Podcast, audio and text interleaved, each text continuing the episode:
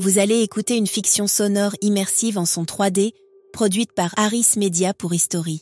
Pour profiter au mieux de l'immersion sonore, nous vous recommandons de l'écouter au casque. Je m'appelle Jeanne Bécu, plus connue sous le nom de Madame du Barry. Je suis née le 19 août 1743 à Vaucouleurs, dans la Meuse.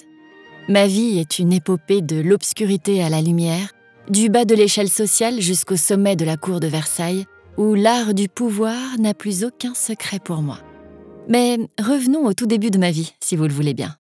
History, des histoires qui ont marqué l'histoire, à écouter sans modération. Je suis née dans une famille humble, fille naturelle d'une couturière et d'un moine franciscain. Malgré mes origines modestes, ma beauté et mon esprit vif me permettent rapidement d'attirer sur moi l'attention de certains hommes puissants. C'est ainsi qu'en 1763, je rencontre le comte Jean du Barry, seigneur de la Renaudie, gentilhomme protestant, un personnage haut en couleur et connu pour ses manigances. Il voit en moi une opportunité de gagner en influence à la cour et me présente à des personnes influentes. 1768 est une année cruciale dans ma vie. Une année décisive car c'est l'année où je rencontre Louis XV pour la première fois, alors que je n'ai que 25 ans. Le roi, alors âgé de 58 ans et toujours en deuil de sa précédente favorite, Madame de Pompadour, est immédiatement séduit par ma beauté et mon charme. Toutefois, pour être officiellement reconnue comme la maîtresse du roi, il faut que je sois avant tout mariée. Ainsi, en 1768, le comte du Barry, qui y voit aussi ses propres intérêts, arrange mon mariage avec son frère, Guillaume du Barry, qui me donne son nom, mais qui reste en réalité totalement absent de ma vie. Une fois ce mariage arrangé, je suis présentée à la cour de Versailles le 22 avril 1769. Ce moment marque vraiment mon ascension en tant que favorite du roi Louis XV.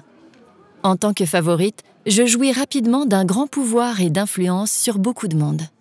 Très vite, je participe à de nombreuses décisions politiques, ce qui me vaut immanquablement des ennemis, notamment parmi la famille royale, en particulier le dauphin et sa femme Marie-Antoinette. Pendant mon séjour à la cour, je m'efforce d'adoucir le roi, qui est souvent de mauvaise humeur et déprimé. Je le divertis avec des fêtes, des jeux et des spectacles. Je suis à Versailles comme un poisson dans l'eau. Votre attention, s'il vous plaît. Le roi et la reine. Cependant, ma position est précaire, incertaine.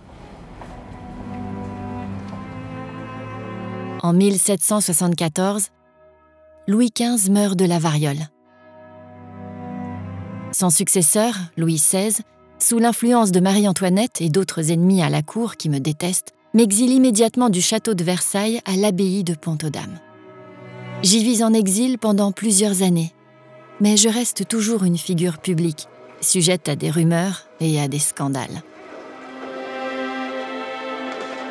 Je suis parfois autorisée à retourner à Paris, mais je suis souvent renvoyée à l'abbaye, afin de m'éloigner au plus vite de la vie publique et politique. 1789. La Révolution française éclate bouleversant l'ordre social et renversant la politique de la France.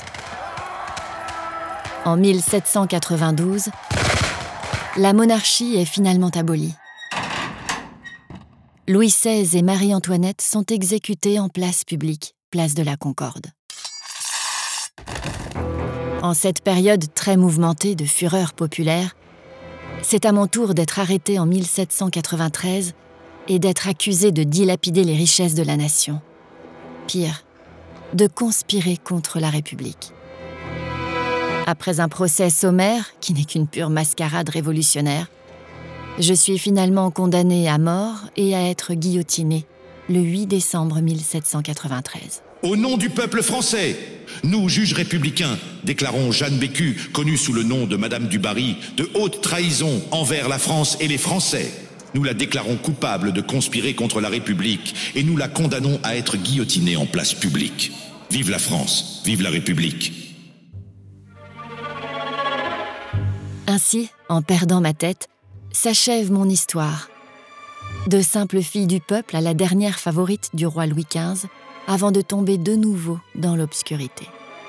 Mon histoire est celle d'une femme qui a su utiliser son charme et son intelligence pour s'élever dans la société. Je suis passée de la pauvreté à la richesse, du mépris à l'admiration, avant de retomber dans l'oubli. Ma vie est marquée par une ascension fulgurante, une chute brutale et une fin tragique. Mais malgré tout, je reste un symbole de l'Ancien Régime, un reflet de sa splendeur et de sa décadence. Mon influence sur Louis XV était considérable. Je l'aidais à se détendre, à oublier les soucis de la couronne, et je lui apportais une certaine joie de vivre qui lui manquait depuis la mort de Madame de Pompadour. J'étais une femme de mon temps, une femme qui a su naviguer dans les eaux troubles des pouvoirs de la cour de Versailles, qui a su jouer des règles du jeu pour parvenir au sommet. J'étais aussi une femme d'une grande générosité, qui n'hésitait pas à aider ceux qui étaient dans le besoin. Cependant, ma position à la cour était toujours précaire. J'étais la cible de nombreuses jalousies et mes ennemis n'hésitaient pas à comploter contre moi. L'ascension au trône de Louis XVI, qui n'avait jamais caché son antipathie pour moi, a marqué la fin de mon influence à la cour. Son règne, et surtout la Révolution française, ont mis fin à cet ancien régime et à tout ce qu'il représentait, y compris moi. Mon arrestation et ma condamnation à mort étaient le reflet de la haine que les révolutionnaires éprouvaient pour l'ancien régime. Ils me voyaient comme une figure de la corruption et du gaspillage qui caractérisait la cour de Versailles. Mon exécution était donc plus qu'un simple acte de justice. C'était un symbole, une façon pour les révolutionnaires de montrer qu'ils avaient rompu avec l'Ancien Régime et tout ce qu'il représentait. Ainsi s'achève mon incroyable histoire.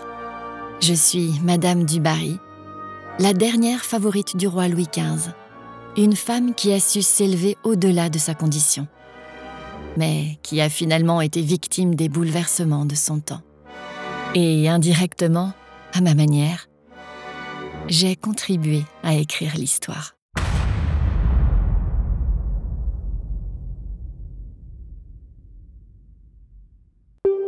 Ne ratez pas les prochains épisodes de History en vous abonnant dès maintenant. history.fr